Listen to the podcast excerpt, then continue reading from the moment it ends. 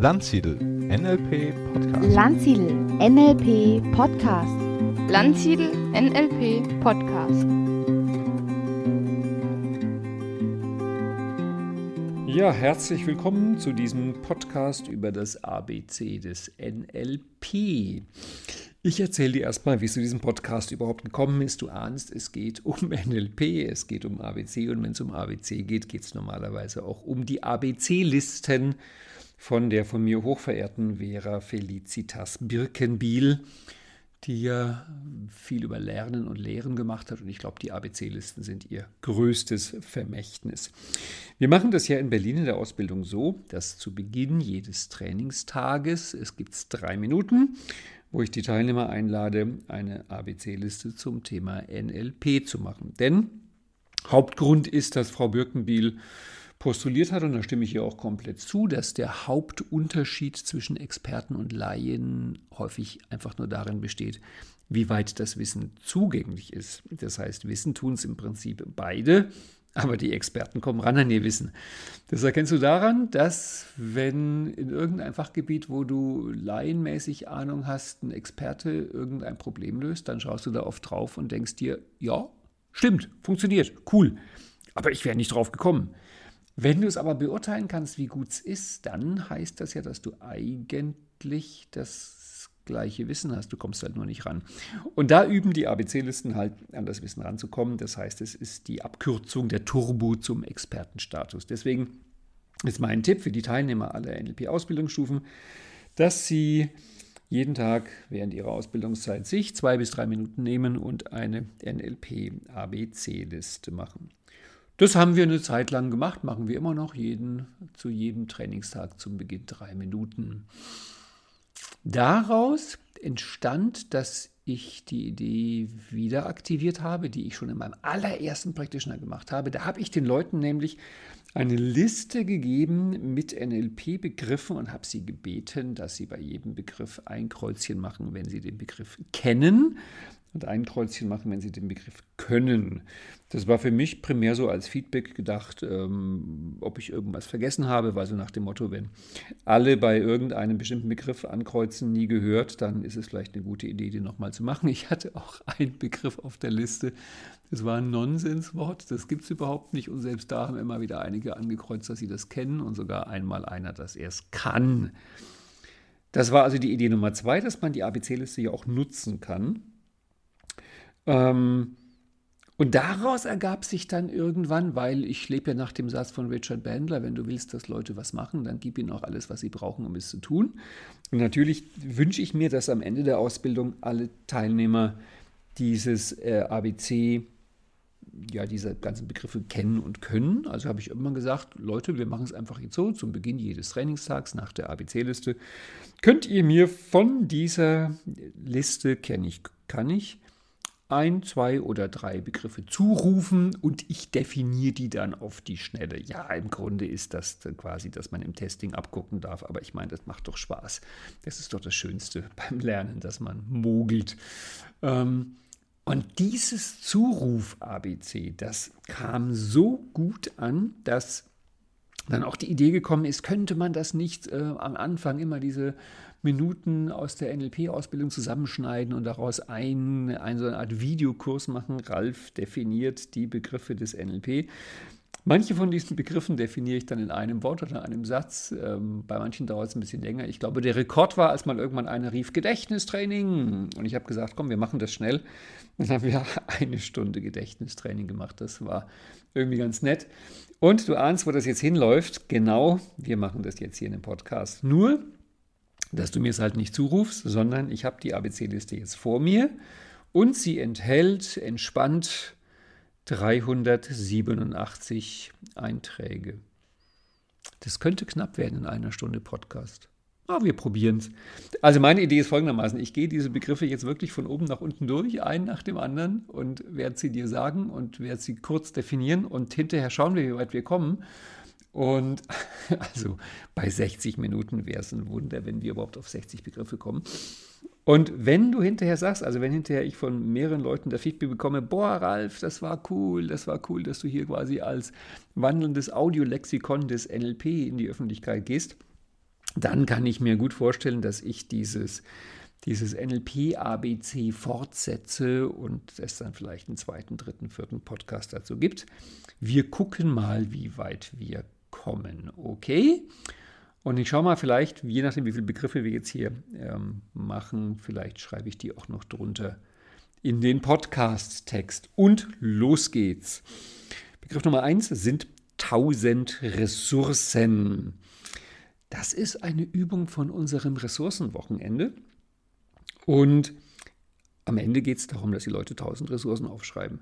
Und das ist natürlich verblüffend, weil Anfangs, wenn ich, also wenn ich das sehr ausführlich mache, das Ressourcenwochenende oder mir dafür sogar ein bisschen mehr als zwei Tage Zeit nehme, zum Teil in der Coach-Ausbildung, wo ich sage, es, Ressourcen sind so wichtig, wir machen jetzt mal drei Tage nur über Ressourcen, dann ist halt die Frage, schreib mal deine Ressourcen auf. Und die meisten schreiben dann drei, vier, fünf, sechs, sieben, ja, das ist manchmal ein bisschen knapp. Also, aber tausend Ressourcen schreibt niemand auf, um Gottes Willen, nein. Und darum ist es natürlich schon aufregend und ein großes Versprechen, dann den Teilnehmern zu sagen, wir machen jetzt gleich eine Übung und im Laufe der Übung kannst du 1000 Ressourcen aufschreiben. Ich muss dazu sagen, es ist ein bisschen geschwindelt, weil ich gebe dafür nur eine halbe Stunde Zeit ungefähr. Das heißt, der Rekord liegt meines Wissens bei ungefähr 300. Das ist einfach eine Frage des Schreibtempos. Aber es gab mehrmals Teilnehmerinnen, das waren alles Frauen, die dann wirklich nach diesen Trainingstagen in den nächsten Tagen zu Hause die Liste erweitert haben und auf 1000 Ressourcen angefüllt haben. Und die meinten alle, das war für sie eine der wertvollsten Übungen ihrer gesamten NLP-Ausbildung. Wenn du den Trick weißt, wie man 1000 Ressourcen aufschreibt, kannst du auch 10.000 Ressourcen aufschreiben oder 100.000. Und ich verrate dir jetzt natürlich den Trick. Und der Trick ist Chunking. Die meisten Leute kommen auf so wenig Ressourcen, weil sie zu hoch junken. Ich meine, wisst ihr, da, da sagen die sowas wie, ich lese gerne. Ja, toll. Aber wie wär's denn mal, wenn du die Bücher einzeln aufzählst? Also Leute, die gerne lesen, die eine Bibliothek zu Hause haben, die Sachbücher oder Romane oder sowas gerne lesen, die haben normalerweise bei sich zu Hause allein schon mal tausend Bücher stehen. Wenn jedes von diesen Büchern dir irgendwas gebracht hat, irgendein Satz, irgendeine Idee oder dich einfach nur gut unterhalten hat, ja, hallo, dann ist jedes von diesen Büchern eine Ressource. Dann hast du alleine tausend Ressourcen im Bücherschrank stehen. Und wenn du dann wirklich Fan von irgendeinem Buch bist, nehmen wir mal an, irgendwie Harry Potter, sieben Bände mit mehreren tausend Seiten. Wenn du Harry Potter-Fan bist, dann wirst du wahrscheinlich alleine in diesen sieben Harry Potter-Bänden auf ein paar hundert Ressourcen kommen. Und vielleicht merkst du jetzt gerade, dass du, äh, Moment, Moment, stopp, stopp, stopp, stopp, und dich fragst, was ist eigentlich eine Ressource? Jetzt könnte ich ja sagen, ja, das kommt bei Buchstabe R, die Ressource, aber ich definiere sie ganz kurz jetzt schon, weil es gibt ja diese Formel, die kommt auch gleich als Begriff auf der ABC-Liste, die Veränderungsformel von Robert Dills, gegenwärtiger ändernswerter Zustand plus Ressource ist gleich künftiger erwünschter Zustand. Wenn man diese Formel nach Ressource auflöst, dann heißt das Ressource ist gleich künftiger erwünschter Zustand minus gegenwärtiger ändernswerter Zustand und schon ist definiert, was eine Ressource ist. Ups. An dieser Stelle ist auf großes Staunen, weil es sieht dann halt so mathematisch aus und die meisten Leute haben äh, nicht so die allerprächtigsten Erfahrungen im Mathematikunterricht gemacht. Und wenn sie dann lesen, Ressource ist gleich künftige erwünschte minus gegenwärtige Endwerte, dann sage ich Ihnen, dieses Minuszeichen kannst du in der Mathematik auf mehrere verschiedene Arten lesen. Und eine davon ist, du kannst auch sagen, das ist der Unterschied. Also wenn ich sagen würde, 3 ist gleich 5 minus 2, dann kann ich auch sagen, 3 ist der Unterschied zwischen 5 und 2. Und wenn ich sage, Ressource ist gleich gegenwärtiger, Ressource ist gleich künftiger erwünschter minus gegenwärtiger ändernswerter Zustand, kann ich auch sagen, die Ressource ist der Unterschied zwischen dem künftigen erwünschten und dem gegenwärtigen ändernswerten Zustand. Das heißt mit anderen Worten, und da zitiere ich jetzt Gregory Bateson, die Ressource ist der Unterschied, der den Unterschied macht. Und jetzt wieder zurück zu den 1000 Büchern wenn du gerne liest und du dir bei jedem dieser Bücher überlegst, welchen Unterschied hat dieses Buch in meinem Leben gemacht, dann ist es eine Ressource. Dann kannst du in die Gegenwart gehen. Welchen Unterschied macht es für mich jetzt, an dieses Buch zu denken? Welchen Unterschied macht es jetzt, mit jemandem über das Buch zu reden? Welchen Unterschied macht es jetzt, aus diesem Buch zu zitieren, jetzt bei diesem Buch weiterzudenken? Und schon merkst du, du kommst ja auf 10.000 Ressourcen.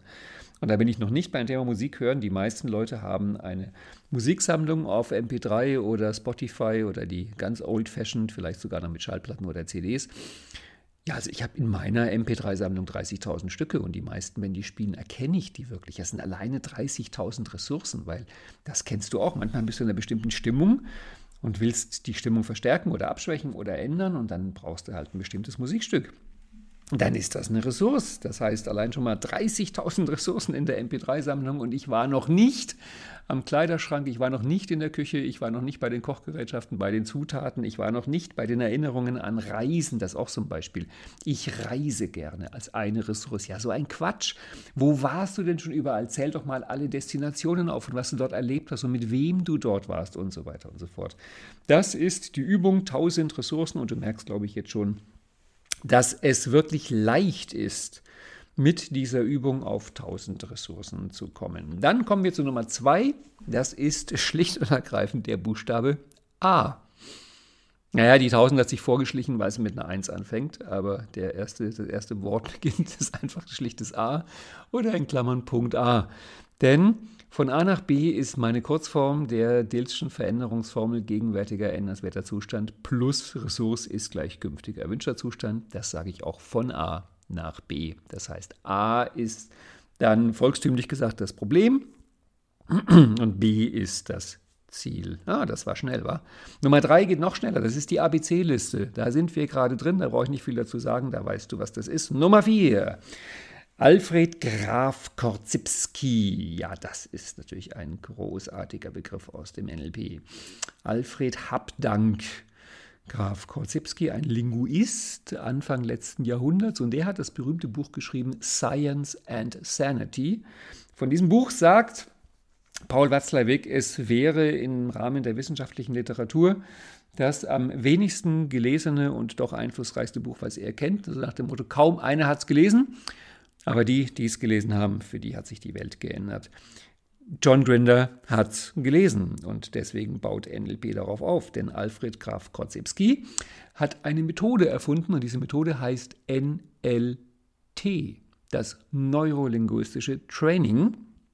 Und die ähm, daran anschließende Methode heißt NLP, neurolinguistisches Programmieren. Das heißt, Bandler und Grinder haben das NLP explizit ausdrücklich und ganz bewusst als Nachfolgemethode des NLT von Alfred Graf Korzybski äh, designt. Von daher gibt es zu NLP klar Vorläufersachen, es gibt Sachen, darauf bauen Bandler und Grinder und das ganze NLP auf. Und darum ist es nicht verkehrt, sich als NLPler auch ein bisschen mit Korzybski, seinem Werk und seinen Theorien zu beschäftigen. Aber wie gesagt, das Buch ist echt schwer zu lesen. Du kannst dich daran versuchen, denn es steht ähm, kostenlos bei Google Books zum, also eingescannt, kannst du lesen, Science and Sanity. Du kannst es auch kaufen für 1000 Euro. Aber ich würde dir empfehlen, dass du erstmal guckst, ob du es bis auf die zweite Seite schaffst, weil es ist wirklich schwer geschrieben und dich ähm, dann vielleicht umtust auf dem Markt der gebrauchten Bücher. Inke Jochems hat ein gutes Buch geschrieben über das Korzybski-Buch. Das heißt, Inke Jochems hat das Buch auch gelesen und verstanden. NLP für, nee, doch ja, NLP für Profis, da komme ich nachher noch drauf. Ähm, da geht es um Glaubenssätze und Sprachmuster. Und ansonsten ist natürlich Kautsipski für die NLPler ein Begriff durch seinen wohl berühmtesten Satz überhaupt: The map is not the territory, die Landkarte ist nicht das Gebiet, ähnelt ihm aber in ihrer Struktur. Das heißt, Kautsipski ist der Mann, der die Landkartenmetapher, die Metapher der Sprachlandkarte erfunden hat. Begriff Nummer 5, der als Ob-Rahmen. Das ist einer der vielen, vielen Frames des NLP. Ich hatte jetzt gerade am Wochenende das Wochenende Practitioner, wo es über Sprache ging und da spielt halt Metamodell, Milton-Modell, Framing und Reframing eine Rolle. Und da geht es auch um die Frames. Da habe ich eine Liste von zwölf Frames und natürlich ist einer der berühmtesten der als Ob-Rahmen. Wir kommen nachher noch vermutlich im über-übernächsten Podcast bei Buchstaben P, die Philosophie des Als-Ob auf den Als-Ob-Rahmen und den Hans-Feinger, von dem der stammt. Jetzt nur so viel, der Als-Ob-Rahmen ist quasi magisch, weil Da sagst du im Coaching einem, welche Ressource hättest du da gebraucht? Dann sagt er, mir fällt keine ein. Dann sagst du, tu mal so, als ob dir eine einfällt. Dann sagt er, oder würde ich sagen, Mut und Humor und Vertrauen. Dann sagst du, okay, dann nehmen wir doch einfach das, bis dir was einfällt.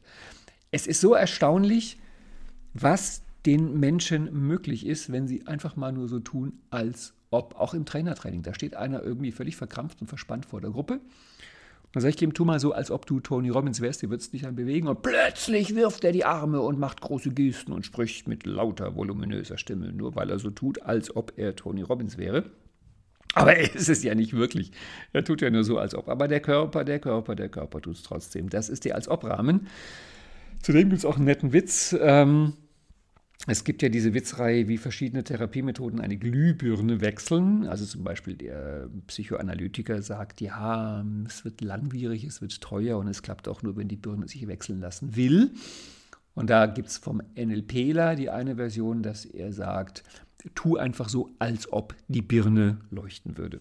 Das ist der als ob Rahmen. Es ist auch einer der weniger fundierten Vorwürfe gegen das NLP, der gerne gebracht wird. Ja, die NLPler tun ja immer nur so, als ob. Spannend ist ja die Frage, mal angenommen, du würdest so überzeugend tun und leben, als ob du ein glückliches Leben hättest. Und du würdest so überzeugend tun, als ob du ein glückliches Leben hättest, dass sogar du selbst es dir glaubst, weil du machst es so überzeugend, dass du es auch nicht unterscheiden kannst. Und deswegen bist du versehentlich glücklich, weil du so tust, als ob du glücklich wärst. Wärst du dann wirklich glücklich oder tust du nur so, als ob du glücklich bist. Spannende philosophische Frage, die wir da klären. Nummer 6 ist das ältere Selbst. Da kommen wir dann nachher noch drauf bei den dissoziierten Selbsten, bei dem jüngeren Selbst, dem gegenwärtigen Selbst, dem älteren Selbst, den dissoziierten Selbsten. Das hier nur kurz als Erwähnung, dass natürlich man nicht nur mit dem inneren Kind arbeiten kann, das kommt später noch, sondern eben auch mit den Selbsten über die gesamte Timeline, also angefangen von dem Selbst in fünf Minuten, in fünf Jahren, in 50 Jahren, in 500 Jahren. Du kannst auch in künftige Leben, in vergangene Leben gehen. Es sind ja alles erstmal Metaphern, unabhängig davon, ob das für dich stimmt oder nicht, arbeiten wir im NLP mit dem älteren und dem jüngeren Selbst. Jetzt kommt Nummer sieben analog und Nummer acht analog markieren.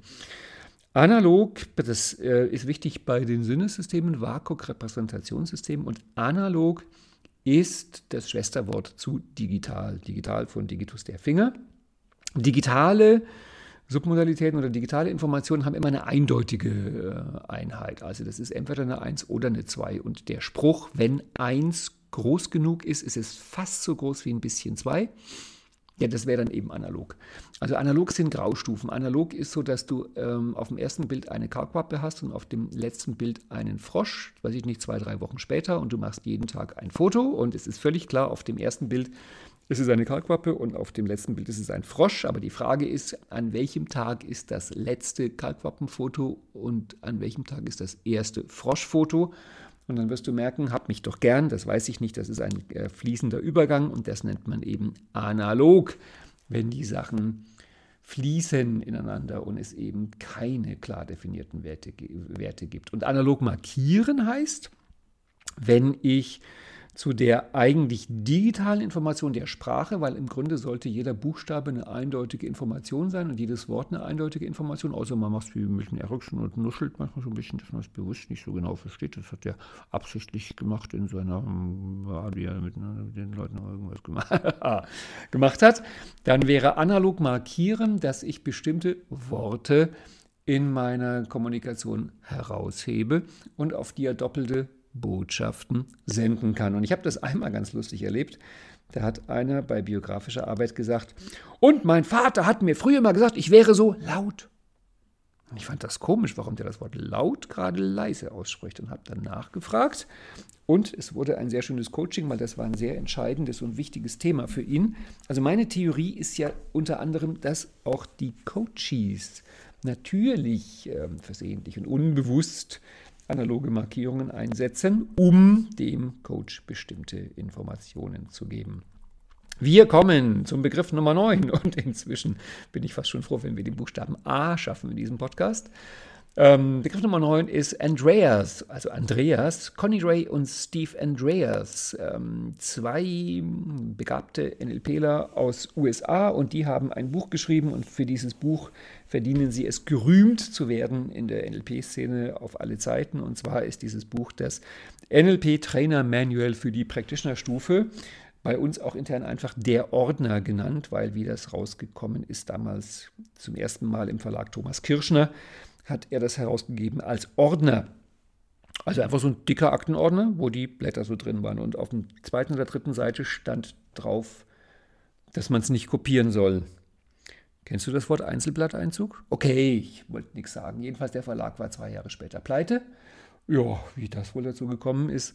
Und inzwischen gibt es das Buch wieder, glaube ich, von Jungfermann Verlag, kannst du es bei Amazon kaufen. Es ist nach meiner Meinung das beste Werk über das Wissen des Practitioners. Und NLP Trainer Manual für die Practitioner-Stufe heißt, es sind die Unterlagen, die bei Conny Ray und Steve Andreas der Trainer in die Hand bekam, der einen Practitioner geben soll. Es ist quasi das Lehrerhandbuch zum Practitioner.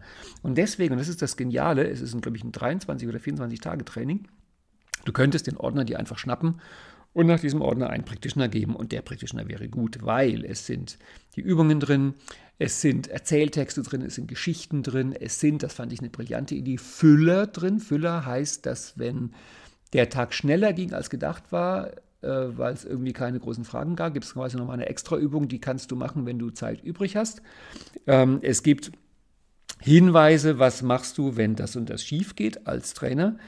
Und es gibt total großartige Übungen. Für mich war das eine der wichtigsten Vorlagen zum Thema Übungsdesign. Das heißt, wenn du dich wirklich tiefer mit dem Wissen des Practitioners, mit dem klassischen Wissen des Practitioners beschäftigen willst, ich meine, das Buch stammt, glaube ich, aus den 90ern, dann führt kein Weg vorbei an dem NLP-Trainer-Manual für die Practitioner-Stufe von Conny Ray und Steve Andreas. Jetzt kommen die Begriffe 10, 11 und 12, da geht es jeweils um Ankern. Ähm, Nummer 10, Anker nutzen im Gespräch, da komme ich gleich drauf. Ich gehe erstmal davor auf Nummer 11, Ankern. Das ist natürlich jetzt ein Begriff, der jedem NLPler etwas sagt. Natürlich weiß man, was ein Anker ist. Das ist da, wo Schiffe parken. Ne? Nein, im NLP ist ein Anker eine Reizreaktionsverknüpfung. Das heißt, der Anker ist irgendetwas auf Markok, sehen, hören, fühlen, riechen, schmecken und er löst etwas anderes aus. Das, was er auslöst, kann ebenfalls WAKOK sein oder auf oberen logischen Ebenen. Zum Beispiel ein klassischer Anker für die meisten, die sich im Verkehr bewegen, ist eine rote Ampel. Du siehst da am Straßenrand ein rotes Lichtlein und hältst an. Das heißt, der visuelle Reiz des roten Lichtlein löst ein Verhalten aus Anhalten. Musikstücke sind oft Anker. Du hörst ein bestimmtes Musikstück, das ist ein auditiver Anker und fühlst dich vielleicht wieder wie damals einst im Mai. Und das wäre dann ein Anker, der eine Emotion auslöst. Ähm, es gibt andere Anker, zum Beispiel das Wort Schuldgefühle. Das wäre dann ein auditiver, auditiv-digitaler Anker. Ein Wort, was bei dir vielleicht einen bestimmten State oder sogar ein Selbstbild oder sowas in der Art auslöst. Das ist ein Anker. Und wir kommen noch drauf, wenn die ganzen Ankertechniken übers Alphabet verteilt drauf kommen. Im NLP gibt es so ein süßes Missverständnis, dass Anker normalerweise gesetzt werden. Und das ist für die meisten NLPler frustrierend, denn das funktioniert erstaunlich schlecht. Als ich damals mit NLP anfing und erstmal die ganzen NLP-Bücher gelesen habe, dachte ich mir über Anker lesend, boah, das ist ja wie Magie. Also da war so ein Beispiel drin von Manlon Grinder, wo die sagten, ein Kumpel von ihnen hatte ein Gerichtsverfahren und es war irgendwie eine heikle Sache und sie sind schon mal ähm, einen Prozess früher zu dem Richter rein auf den Publikums, auf Zuschauerplätze und haben immer, wenn der Richter irgendwie gerade guter Laune und entspannt war, haben sie so ein kleines Hust- oder Räuspergeräusch gemacht.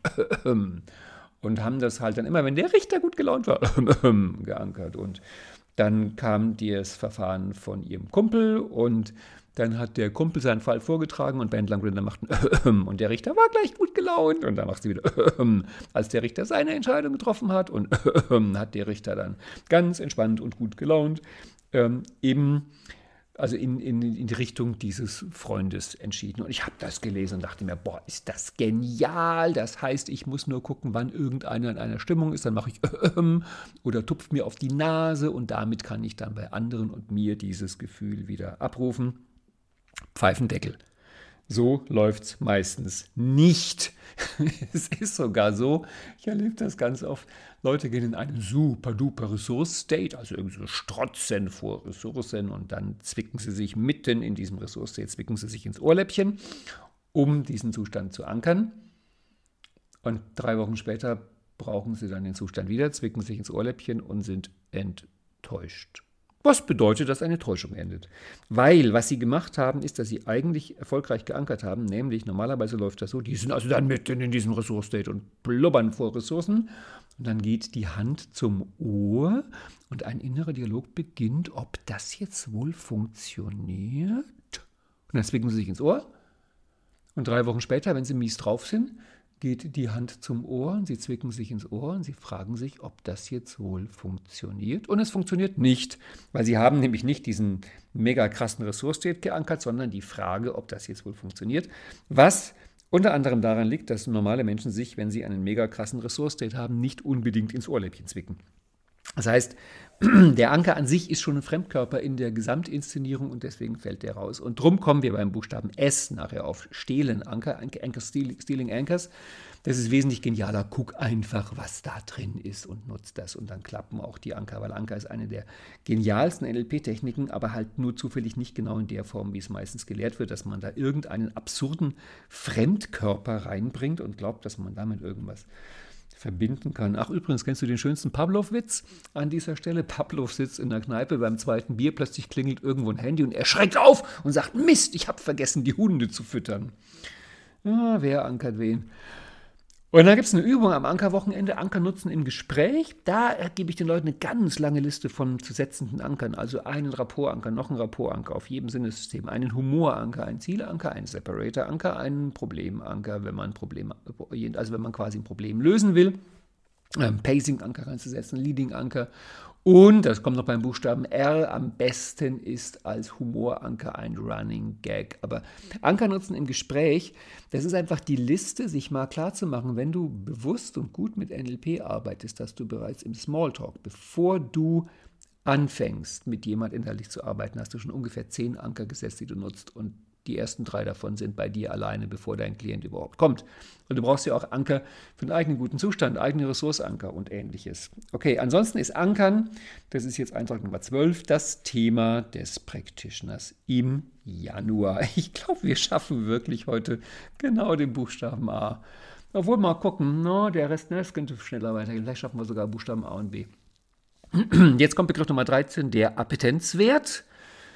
Der passt natürlich dann auch gleich zum Begriff Nummer 20, Aversionswert, Appetenz und Aversionswert. Das ist jetzt nicht wirklich Practitioner-Stoff oder Practitioner-Wissen, sondern Master-Stoff. Aber um das mal fein zu unterscheiden, ich würde sagen, es ist Master-Können und Practitioner-Kennen. Also ich finde schon gut, wenn auch Practitioner wissen, was Werte, Appetenzwerte und Aversionswerte sind, auch wenn sie erst im Master lernen, damit zu arbeiten. Wobei die Arbeit mit Werten ist eigentlich ziemlich einfach. Die könnte man auch mit Practitionern machen. Man macht es aber deswegen nicht, weil die Arbeit mit Werten einfach so heftige Veränderungen machen kann, dass man sagt, das ist vielleicht besser, das Leuten in die Hand zu geben, die damit umgehen können. Und das ist halt auf oberen logischen Ebenen eher im Master der Fall. Werte sind von Tony Robbins wunderbar definiert als die Leuchttürme unserer inneren Landschaft, also Sachen, an denen wir uns orientieren. Und diese Orientierungspunkte gibt es halt in zweierlei Varianten. Zum einen die Appetenzwerte, da steckt das Wort Appetit drin. Das ist das, wo wir hinwollen. Und die Aversionswerte, das ist die Aversion, die darin steckt. Davon wollen wir weg. Das heißt, ähm, das sind die hinzu und die weg von Werte unseres Wertesystems. Übrigens, interessant ist, dass zum Beispiel so ein Wert wie vielleicht Aggression, Aggressivität, es gibt Menschen, für die ist es erstrebenswert, oft so orangene Typen im Verkauf, die wollen so ein bisschen aggressiver sein im Verkauf, während andere, vielleicht eher so grüne Sozialarbeiter, das dann als Aversionswert haben. Also dem, dem Wert selber, selbst Erfolg ist bei manchen Leuten ein Aversionswert. Das heißt, ähm, dem Wert an sich merkst du nicht an, ob ein Appetenz oder ein Aversionswert ist. Das ist deswegen dann im Master halt ein sehr spannendes Thema. Jetzt kommen die Begriffe 14 und 15. Das ist Arbeit mit dem älteren Selbst und Arbeit mit dem jüngeren Selbst. Das hatten wir eigentlich vorhin schon bei äh, wie ältere Selbst. Deswegen überspringe ich das jetzt und habe gleich ein bisschen mehr Zeit für den Begriff Nummer 16, die Archetypen. Ach du liebe Güte. Da könnte man einen ganzen Podcast drüber machen. Ähm, die kommen alle auch noch einzeln, die Archetypen. Deswegen hier nur einen kurzen Überblick. Das ist, geht zurück auf ein Modell, klar ursprünglich von Carl Gustav Jung. Der hat die Idee der Archetypen als quasi so Codes für bestimmte kollektive Inhalte, Bewusstseinszustände, sonst irgendwas gemacht. Und dann haben zwei Franzosen, deren Namen ich ehrlich gesagt vergessen habe, sich überlegt, diese Hunderten von Archetypen von C.G. Jung, so viel braucht es eigentlich gar nicht. Im Grunde reichen da zwei. Habe ich zwei gesagt? Nein, ich meine vier. Im Grunde reichen da vier. Also die haben vier Archetypen benannt. Und dann kam Bernard Lietaer, ein Belgier, der sich mit Geld beschäftigt hat und er hat ein Buch über Geld geschrieben, Mysterium Geld. Ich würde das Buch nicht so sehr empfehlen. Es ist nett, aber jetzt nicht so der Hammer. Und in diesem Buch beschreibt Bernard Lietaer das Geldsystem anhand von einem Archetypenmodell und er bezieht sich auf die vier Archetypen der beiden Franzosen und sagt aber, die haben noch einen vergessen. Er sagt, man kann die Welt erklären mit fünf Archetypen und dann beschreibt er die und ich lese das und denke mir, Wahnsinn. Diese fünf Archetypen beschreiben fünf Stile von Lernen, Lehren und Modeling und mir ging ein Leuchtturm nach dem anderen auf und mir wurde klar, mit diesen fünf Archetypen kann ich zum Beispiel erklären, warum John Grinder und Robert Dills sich streiten darüber, wie man wirklich modelliert im NLP, weil der eine modelliert auf den Magier und der andere modelliert auf den Liebenden. Das heißt, ich bringe die Archetypen halt dann alle noch einzeln, wenn die kommen bei den Buchstaben. Das ist der Herrscher, die Liebenden, die große Mutter, der Magier oder Wissenschaftler und der Krieger. Und das sind eben die Lern- und Lehrstile. Jetzt nur so viel, es gibt zwei auf der weiblich-femininen, auf der ja, Yin-Seite, ich verwechsel immer Yin und Yang, auf der Yin-Seite ähm, sind die beiden weiblichen, das ist die große Mutter und die Liebenden, auf der männlichen oder Yang-Seite sind die beiden maskulinen Archetypen Magier oder Wissenschaftler und Krieger. Und über allem thront der Herrscher als Koordinationsinstanz. Und ich komme dann einfach nachher noch drauf, wenn die Archetypen alle einzeln kommen. Dann kommen wir zum Begriff Nummer 17. Assoziation, assoziiert, assoziieren, das ist jetzt wahrscheinlich von den Metaprogrammen das Wichtigste. Ich habe mich sogar schon mal gefragt, ob man vielleicht das gesamte NLP, also meine Theorie ist ja, dass man das gesamte NLP runterkürzen kann auf Metaprogramme. Das heißt, Metaprogramme ist quasi die Maschinensprache, der, der Code, die Nullen und Einsen des NLP. Und du kannst jede Veränderung, jedes Format, jeden Prozess in Metaprogramm notieren, was natürlich eine irrsinnig lange Liste ergäbe von Notationen, also nicht wirklich praktikabel, aber sehr erkenntnisreich. Und es gibt ja Metaprogramme, die wiederum Kombinationen von anderen Metaprogrammen sind. Also Metaprogramm ist immer das, das käme eigentlich erst beim Buchstaben M, aber ich bin halt jetzt schon an der Stelle. Metaprogramm ist immer das, was du beantworten kannst auf die Frage, worauf achtest du? Ein berühmtes Metaprogramm ist WAKOG, visuell, auditiv, kinästhetisch, olfaktorisch, gustatorisch, sehen, hören, fühlen, riechen, schmecken. Und das Metaprogramm ist WAKOG und die Ausprägungen sind V-A-K-O-G. Das heißt, ich könnte jemanden fragen, worauf achtest du? Achtest du eher auf das, was du siehst oder auf das, was du hörst oder auf das, was du fühlst, schmeckst oder riechst? Und genauso gibt es auch das Metaprogramm assoziiert, dissoziiert. Achtest du eher auf dich oder achtest du eher auf das andere? Also ist bist du mit dem Fokus deiner Aufmerksamkeit assoziiert oder bist du davon dissoziiert? Und manchmal frage ich mich, ob das sozusagen das Grundmetaprogramm ist. Die, die Kombinationsmetaprogramme sind zum Beispiel sowas wie, also als NLPler kannst du jemand sagen, ob, Mensch, achte doch mal bei auf das Verhalten oder achte mal auf die Submodalitäten, achte mal auf die Glaubenssätze und Werte. Und wenn du es kombinierst, kannst du sagen, achte doch mal bei dem auf die logischen Ebenen. Das heißt, so wie du logische Ebenen als ein Metaprogramm sehen kannst. Ich achte bei dem auf die logischen Ebenen, kannst du auf die einzelnen Ebenen zoomen und du kannst dann innerhalb der Ebene wieder zoomen, auf die Werte achten, auf die Appetenzwerte achten, auf die hochbewerteten Appetenzwerte achten und so kann man die Metaprogramme immer feiner einstellen.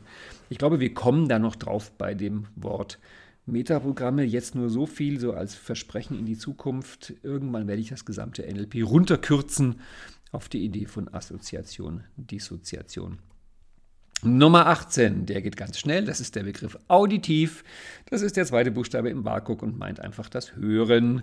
Nummer 19, das ist die Aufstellung. Das ist jetzt, wo du sagst, was? Das ist doch ein NLP-ABC. Was kommt da die Aufstellung vor? Ja, ganz einfach deswegen, weil wir im NLP natürlich eher im Erkenntnisbereich arbeiten, des Psychografie-Dreiecks. Und da die Aufstellung eigentlich nicht jetzt so unser Hauptwerkzeug ist, weil die gehört ja zum systemischen Bereich, zum Beziehungsbereich. Aber der schwingt ja mit rein ins NLP, weswegen wir im NLP gerne auch mal Aufstellungen machen innerhalb einer Person, zum Beispiel mit Persönlichkeitsteilen. Disney könnte man als Aufstellung sehen oder internale Verhandlungen oder sowas in der Art. Das heißt, Aufstellungsarbeit ist eine, so, so eine Art von 3D-Denken. Es gibt ja das soziale Panorama von Lukas Derks, wo der das äh, in der Imagination macht. Die meisten machen es dann mit Püppchen oder mit echten Menschen. Das ist eben eine Möglichkeit ein Thema darzustellen. Juhu, wir haben 35 Minuten und sind durch mit dem Buchstaben A. Das ist unglaublich. Komm, wir machen noch bis Nummer 31, dann habe ich den Buchstaben B auch fertig.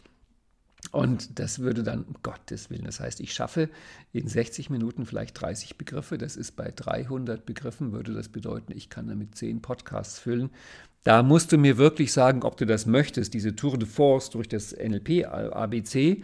Wenn jetzt alle mir sagen, Gottes Willen, Ralf, du redest eh schon so viel, aber so viel wie in dem Podcast hast du noch nie geredet, dann bleibt es bei dieser einen Folge. Aber wenn wirklich ein paar Leute sagen, doch ja, das kann man sich, wenn man die richtigen Sachen einwirft, ganz gut anhören und das eigene Wissen vernetzen, dann mache ich da eventuell weiter. Es beginnt also jetzt mit Nummer 21, der Buchstabe B und da ist der Eintrag B. Ja, genau, weil das ist der Punkt B von dem berühmten von A nach B, habe ich oben schon erwähnt, braucht man jetzt nicht mehr groß drauf eingehen. Das heißt, wir gehen gleich weiter zu Nummer 22, den Bateson-Ebenen, einem Lernmodell, was dir, wenn du ein bisschen NLP kannst, wahrscheinlich vertraut ist. Das sind diese vier Ebenen des Lernens. Das beginnt bei der unbewussten Inkompetenz, geht dann zur bewussten Inkompetenz, von da zur von, von der unbewussten Inkompetenz zur bewussten Inkompetenz, zur bewussten Kompetenz und zur unbewussten Kompetenz. Und das Aufsteigen auf diesen Ebenen nennt man Lernen. Und mit diesen Bateson-Ebenen kann man ganz gut erklären, warum die meisten Erwachsenen nicht mehr so gut lernen können, wie sie eigentlich lernen können könnten, weil im Grunde kann ein Erwachsener jedes Kind in die Tasche lernen. Das erwachsene Gehirn lernt viel besser und schneller und mehr als ein kindliches Gehirn, wenn man es nicht dabei stört. Und die Bateson-Ebenen sind eine mögliche Erklärung, warum man das stört. Denn Lernen besteht eben darin, dass ich von Ebene 1 nach 2, nach 3, nach 4 komme, also von der unbewussten Inkompetenz zur bewussten Inkompetenz. Und das ist der erste Schritt. Und wenn du von der unbewussten Inkompetenz zur bewussten Inkompetenz kommst, dann solltest du feiern. Mach einen Champagner auf und freu dich, weil du hast was gelernt. Du hast gelernt, dass du von irgendetwas keine Ahnung hast. Das ist doch toll. Du hast was gelernt. Und jetzt merkst du vermutlich, äh, warte, wie? Moment, was ist daran toll? Und du stellst fest, da ist die Stelle, wo die Schule, sorry, wenn ich das so offen sage, Mist baue, baut. Denn wenn die Leute in der Schule lernen, dass sie den Zustand der bewussten Inkompetenz, also wenn ihnen klar wird, dass sie etwas nicht wissen. Also ich meine, es wird doch nicht schlimmer dadurch. Wenn irgendwann so dir einer kommt und sagt, wie, du kannst kein Hebräisch? Dann kannst du durch diesen Spruch immer noch kein Hebräisch. Du hast bloß jetzt einfach verstanden, dass du kein Hebräisch kannst. Wie, du weißt nicht, was eine Neumaphage Liqueszenz ist? Nein. Und dadurch, dass dir das einer bewusst macht, hat sich dein Wissen nicht verringert, dein Wissen hat sich erhöht. Du weißt auch nicht, was ein Xylograph ist. Gottes Willen. Also eigentlich müsstest du dich freuen, weil du hast eine Wissenslücke oder eine Könnenslücke entdeckt und hast jetzt eine Idee, was du lernen könntest. Das Gefühl dabei ist Dämlichkeit und die meisten Kinder vor der Schule, wenn du ihnen mit sowas kommst, sagen die, nein, das weiß ich noch nicht, das kann ich noch nicht, kannst du mir das beibringen? Und freuen sich. Und wenn sie aus der Schule kommen, ist die Freude weg. Dann sagen sie, nein, das weiß ich nicht, das weiß ich nicht, bitte hau mich nicht, bitte beschimpf mich nicht. Und das heißt, die meisten Menschen lernen in der Schule die zweite Stufe der Bateson-Ebene, nämlich die bewusste Inkompetenz. Die lernen diese Ebene zu fürchten. Aber Lernen geht da durch. Lernen geht durch Dämlichkeit hindurch. Du wirst dir halt einfach mal irgendwann am Anfang dessen bewusst, was du nicht weißt. Und wenn du es nicht schaffst, diesen Zustand zu lieben, ach Gott, ich fühle mich dämlich, ist das schön. Ja, dann ist halt, dann war es das halt mit dem Lernen.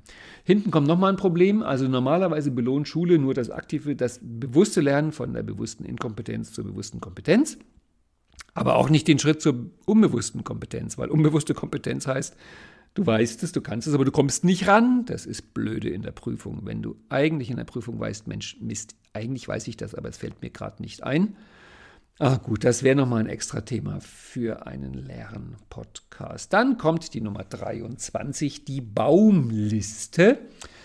Da würde ich dir empfehlen, guck dir mein Webinar an von letzter, von vorletzter, von vorvorletzter, von neulich habe ich ein Webinar gemacht über Gedächtnistraining und die Baumliste ist eine Gedächtnistrainingliste, die ich gerne verwende. Das ist eine Kombination von Listen von Gregor Staub und Vera F. Birkenbiel, wie die alle heißen. Diese Gedächtnistraininglisten sind äh, normalerweise Listen mit zehn Bildern, die die Zahlen von 1 bis 10 in Bilder übersetzen. Und meine Liste ist halt die Baumliste, weil der Baum steht wie eine 1 im Walde und darum ist der Baum das Symbol für die 1. Auf der 2 kommt dann die Münze, auf der 3 die Pyramide und die Fortsetzung des Ganzen findest du in dem Webinar über Gedächtnistraining. Nummer 24, der bedingte Abschluss oder Conditional Close. Das ist ein Kniff, aus den Verhandlungstechniken und ist der Trick, wie du nie wieder in irgendwelchen Konflikten Nein sagen musst. Denn wenn einer kommt und sagt, sag mal, hättest du nicht Lust, dass du morgen alle meine Fenster putzt, sagst du, ja, das mache ich sehr gerne, wenn du die nächsten drei Monate meinen Hund ausführst. Das heißt, bedingter Abschluss ist Ja unter einer Bedingung. Ja, wenn. Ja, das mache ich, wenn du. Und Viele Leute kennen das bedingte Ja andersrum, nämlich Nein, außer. Nein, das mache ich nicht, außer du führst meinen Hund die nächsten drei Monate Gassi. Das ist natürlich, sorry, ungeschickt, weil wenn du Ja sagst, das öffnet das Herz der anderen Menschen. Da kannst du deine Bedingung dann in das Herz träufeln und sie wird vielleicht gerne angenommen. Wenn du Nein sagst, verschließt du das Ganze. Und deswegen gewöhn dir das Nein ab und sag lieber Ja, wenn. Und wichtig, lass dich nicht unterbrechen. Nicht, dass du Ja sagst und der andere sagt, top, die Wette gilt. Und du kommst nicht mehr dazu, deinen Wenn zu sagen. Und du musst aber leider mit dem Ja anfangen. Du kannst auch nicht sagen, wenn du das und das machst, dann mache ich das. Du musst sagen, ja, wenn du. Und das ist der bedingte Abschluss. Den kannst du auch wunderbar durch einsetzen im Coaching nach dem Motto, wärst du bereit? Dieses blubbern grausige Thema deiner Biografie anzupacken, wenn wir es angenehm, ressourcevoll und entspannt machen würden. Den Trick nennt man das bedingte Ja anbieten. Das heißt, statt zu sagen, äh, lieber Chef, würdest du mein Gehalt verdoppeln, sagst du lieber, lieber Chef, unter welcher Bedingung wären Sie bereit, mein Gehalt zu verdoppeln? Das ist das bedingte Ja anbieten. Nummer 25. Belief Audit. Das ist eine großartige Übung von Robert Dills, um Ressourcen zu stärken, Glaubenssätze zu stärken, Ziele zu stärken. Die findest du bei ihm in der NLP-Enzyklopädie, also www.nlpu.com. Dann gehst du auf NLP-Enzyklopädie und suchst den Begriff Belief Audit. Und das ist eine Folge von ungefähr zehn Anschlusswörtern. Wenn, immer wenn, wären, so das, nachdem. Und du nimmst zum Beispiel irgendeine Ressource, sowas wie NLP macht Spaß und ist einfach so das. Oder NLP macht mir Spaß, wenn. NLP macht mir Spaß, nachdem. Und dann bringst du immer nach diesen Anschlussworten bestimmte Sätze, die tauchen dann als Nebensatz auf und im Nebensatz kann man irgendwelche ganz wunderbaren Sachen sagen. NLP macht mir Spaß, wenn ich es kann, zum Beispiel. Und der Belief Audit, sieht dann so aus, dass du hinterher diese ganzen Nebensätze zu Hauptsätzen machst. Und plötzlich steht da, ich kann NLP. Ui. Und so kann man über diese Nebensatzkonstruktion bei den Leuten ressourcevolle Sätze rauslocken, wo die sich ja nur wundern. Was, das habe ich gesagt? Ja, als Nebensatz und ich wiederhole es dir als Hauptsatz. Eine großartige Technik, um im Smalltalk bei den Leuten Ressourcen zu aktivieren. Nummer 26, Bestätigung verstärkt. Ja, das ist wahrscheinlich mit der Bestätigung somit das Wichtigste, was es gibt in Kommunikation. Wir lechzen nach Bestätigung. Wir lechzen danach, dass jemand auf uns reagiert. Und wir mögen es, wenn wir in unserem, was wir glauben und wissen und meinen, bestätigt werden. Klaus Marwitz, der kommt nochmal beim Buchstaben K. Ähm, Bei dem war ich mehrmals im Alpha-Reading-Seminar und der hat da erzählt, es gibt wohl Untersuchungen, dass wenn Leute Bücher lesen und man beobachtet, wie sie es lesen und auch das Lesetempo, wenn wir was lesen, was wir schon kennen, dann lesen wir langsamer. Und wenn da neue Sachen kommen, lesen wir schneller. Um Gottes Willen, ich will mich doch mit neuen Sachen nicht konfrontieren. Nein, ich lese lieber in einem Buch das, was ich schon weiß, weil dann kann ich sagen, siehste, das weiß ich schon lange und hier steht's auch.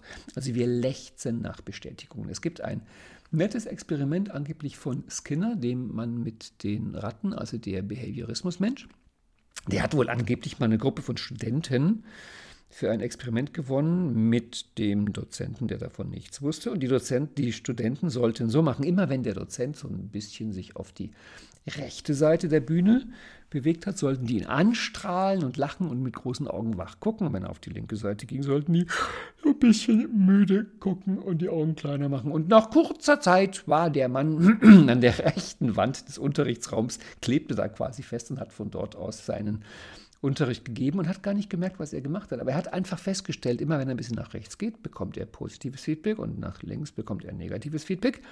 Und wir wollen positives Feedback, also machen wir das, was das positive Feedback verstärkt. Ja, da komme ich mal auf ein heikles Thema. Hey. Ähm, du kannst mal testweise irgendwelche erwachsenen Leute einfach mal innig umarmen, also natürlich Leute, wo das passt, die du kennst, gute Bekannte Einfach so eine ruhige, innige Umarmung. Und dann wirst du merken, erstaunlich viele von denen sagen, ich weiß gar nicht, was ist, aber jetzt, wo du mich umarmst, wäre ich irgendwie traurig. Und es kann sein, dass die dann feststellen, dass bei vielen erwachsenen Leuten das so ist, also dass man, also als Kinder knuddelt man ja dauernd mit, also wenn du Kinder hast, dann knuddelst du dauernd, dann werden die irgendwann jugendlich, dann knuddelt man ein bisschen seltener, außer wenn sie krank sind oder traurig. Dann fängt man irgendwann eine Beziehung an und knuddelt mit dem geliebten anderen Menschen. Am Anfang ganz viel und knuddelt, knuddelt, drückt, drückt, quetsch, umarm und so weiter, Herz, Herz. Es wird dann irgendwann weniger, außer der andere ist traurig. Und so setzt natürlich ein Anker. Der Anker ist, dass Traurigkeit zum Umarmen führt, dass Traurigkeit zu Körperkontakt führt. Und wenn der Anker erstmal gesetzt ist, dann geht er auch andersrum. Dann führt die Umarmung zur Traurigkeit. Bestätigung verstärkt bedeutet, dass dann manche Leute gelernt haben, wenn ich ein bisschen Zuwendung will, wenn ich Umarmungen will, wenn ich Empathie will, muss es mir halt schlecht gehen. Das wäre Bestätigung verstärkt. Wir im NLP verstärken übrigens Ressourcen. Jetzt kommt Nummer 27 und Nummer 28, Beziehungsbereich und Beziehungstyp. Der Beziehungsbereich ist an der Spitze des ILP-Dreiecks, der Beziehungstyp ist an der Spitze des Psychografie-Dreiecks. Das sind halt die beiden Modelle Psychografie und ILP. Und über die gibt es so viele Webinare und Podcasts von mir und von Caroline und neuerdings auch von Daniel Köpke, die hat er letzte Woche gemacht auf der im Studio Jablonski, dass ich da einfach dich einlade, geh auf Edomando, guck dir den kostenlosen Psychografiekurs an. Das ist ein oder zwei Videos von Caroline, vier von mir und jetzt eben seit dieser Woche noch eins von Daniel. Und dann lernst du nicht alles, aber ganz viel über Beziehungsbereiche und Beziehungstypen. Typ. Dann kommen die Begriffe Nummer 29 und 30. Das ist biografische Arbeit, ist der 29er. Und 30 ist biografische Arbeit in Klammern Practitioner im Juni, weil jedes Practitioner-Wochenende hat natürlich bei uns auch ein Thema. Und das Juni-Wochenende hat das Thema biografische Arbeit. Biografische Arbeit ist das, was auf der logischen Ebene 4 oder drübere stattfindet und findet halt normalerweise mit der Timeline statt. Und die biografische Arbeit gibt es, das würde ich jetzt nicht wundern, in zwei Richtungen. Vergangenheit und Zukunft. Das heißt, man kann sich beschäftigen mit vergangenen Sachen, also mit Ursachen in der Vergangenheit. Dann ist es halt Change History oder vergangenheitsorientiertes Self-Nurturing. Und du kannst genauso in die Zukunft gehen, dann wäre es ein Change Future. Das heißt, die wichtigsten Techniken der biografischen Arbeit sind Change History, Change Future. Self-Nurturing in Vergangenheit und Zukunft und das Reimprinting und das machen wir alles im Juni. Wir kommen zum letzten Begriff des Buchstaben B. Das ist der Bodenanker, sehr beliebt im NLP. NLPler legen bunte Zettel auf den Boden und freuen sich. Es gibt eine Geschichte von Bernd Isert, wo der erzählt hat, er hat mal mit einer Seminargruppe in einem Hotel ein NLP-Seminar gegeben und er hat dann entdeckt, wie immer wieder mal der Hoteldirektor von draußen durch die Fenster spitzte und besorgt guckte, was er da gesehen hat. Und dann kam irgendwann der Hoteldirektor zu Bernd Isert und sagte zu ihm, Herr Isert, was machen Sie da eigentlich? Und Bernd meinte dann ganz ernsthaft, wir stellen uns auf bunte Zettel und gucken komisch. Und Bernd erzählte, daraufhin war der Hoteldirektor beruhigt, weil das war genau, was er selbst gesehen hatte. Er hatte gesehen, die Leute stellen sich auf bunte Zettel und gucken komisch. Und diese bunten Zettel sind die Bodenanker im NLP. Das heißt, viele NLPler sind da wirklich brav konditioniert. Die finden es komisch, sich einfach auf ein Stück Diele zu stellen und zu sagen, das wäre jetzt ein biografisches Ereignis, aber wenn da ein buntes Papierchen, ein buntes Zettelchen liegt, dann ist es nicht viel. Oh, verständlicher, dass das jetzt ein biografisches Ereignis ist. Erinnert mich an eine Geschichte. Das war einer meiner ersten Coaches in meinem ersten Jahr als Coach in Nürnberg, hatte ich Räume am Maffeiplatz. Und da kam einer und ich hat, wollte mit ihm arbeiten, halt so wie ich es gelernt hatte in meiner Ausbildung. Also stellte ich irgendwann da zwei Stühle hin und bat ihn, dass er auf den einen Stuhl einen Persönlichkeitsteil setzt und mit dem jetzt redet. Dann guckt der Mann mich völlig entsetzt an und sagt, Entschuldigung, ich rede doch nicht mit einem leeren Stuhl. Und ich dachte mir, ups, weil mit dem Einwand hatte ich nicht gerechnet. Ich war das so gewohnt als NLP. Dann meinte aber der Mann zu mir, wäre jetzt kein Problem, er wäre ja geübt in Gestalttherapie, da hätte er gelernt, mit Kissen zu reden. Also wenn ich jetzt auf diesen Stuhl ein Kissen legen könnte, dann wird er mit dem Kissen reden, das wäre für ihn vertraut. Ich musste dann ernst bleiben und versuchen zu verstehen, dass er es also absurd fand, mit einem leeren Stuhl zu reden, aber völlig normal mit einem Kissen. Genau dasselbe ist mit den Bodenankern. Also wenn da ein Zettelchen liegt, dann ist es gut. Wenn das nur ein Stück Teppich oder Bodenfliese ist, ist es oder Diele, ist es merkwürdig. Aber ich gebe zu, dass wenn man zum Beispiel mit drei, vier, fünf Positionen arbeitet, wie das Core Integration Format oder längere Timeline-Geschichten, da kann es dann schon helfen oder, oder auch bei Ressourcen erweitern, eine Übung. Dann nehme ich auch mal Bodenanker. Also Bodenanker ist einfach die Idee, dass ich eine Stelle am Boden irgendwie markiere und dadurch einen Anker setze. oh, wollen wir die Cs noch anpacken? Wir haben, na, wir haben aber schon über eine Stunde, ne? C wäre Cause, Chaining Anchors, Change Future, Change History, Chunk Down, Chunk Sideways, Chunk Up, Chunk Größe, Chunking, Circle of Excellence, Coach, Collapsing Anchors, Core State. Ne, das wird dann locker über eine Stunde. Das heißt, wir haben jetzt einfach geschafft 31 Begriffe bis zum Buchstaben B. Es ist eine knappe Stunde. Es war wahrscheinlich jetzt irgendwie Hochdruckbetankung für das Gehirn. Ich bin wirklich sehr, sehr neugierig auf das Feedback zu dieser Tour de Force durch die Begriffe des NLP, wie das Ganze dann so weitergeht. Ähm, ich sag dir mal einfach, damit du ein bisschen mitkriegst, was da alles kommt, ab jetzt jeden zehnten Begriff. Der Begriff Nummer 50 ist dann Dietmar Friedmann, Nummer 60 ist die 1, in dem Fall mit E geschrieben. Nummer 70 ist der Begriff Format, der im NLP auch eine große Rolle spielt. 80 ist die Generalisierung. 90 ist Hans Feinger, den hatte ich vorhin schon erwähnt, Philosophie des Als ob. 100 ist die Identifikation, das kommt aus der Lerntheorie von Frau Birkenbiel. Die 110 ist Inke Jochims, die hatte ich schon erwähnt, mit dem Buch NLP für Profis. 120 intentional, ebenfalls von Frau Birkenbiel. Du merkst viele Is. Intentional ist ähm, Birkenbielsche Lerntheorie. 130 Kärtchen, mit denen spiele ich ja so gerne. 140 Konfliktmanagement, dazu gehört der bedingte Abschluss, Conditional Clause. 150 ist die Landkarte. 160 die Linguistik aus dem neurolinguistischen Programmieren. 170 der Master, 180 das Metamodell und 190 Modell im Sinne von Vorbild. 200 ist das Wort Muster, 210 NLP. Ja, das ist ja echt cool, dass NLP hier nochmal erwähnt wird. 220 nonverbale Kommunikation. Das Thema des Practitioners im Oktober, 230 die Parts Party, 240 Practitioner. 250 Rapport unterbrechen, 260 Ressource als Versprechen, eine herrliche Übung, die auf Harriet Rubin zurückgeht. 270 Schwierigkeit, eine Idee von Paul Watzlawick, was unterscheidet eine Schwierigkeit von einem Problem.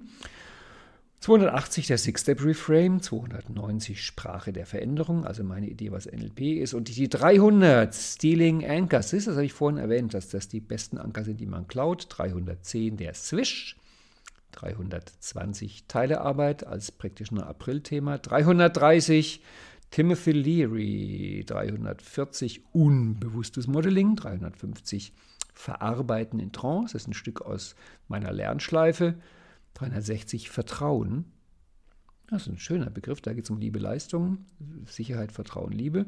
370 ist das Vorbild im Sinne eines Modells. 380 sind die Zertifizierungsbedingungen. Naja klar, er ist auch wichtig.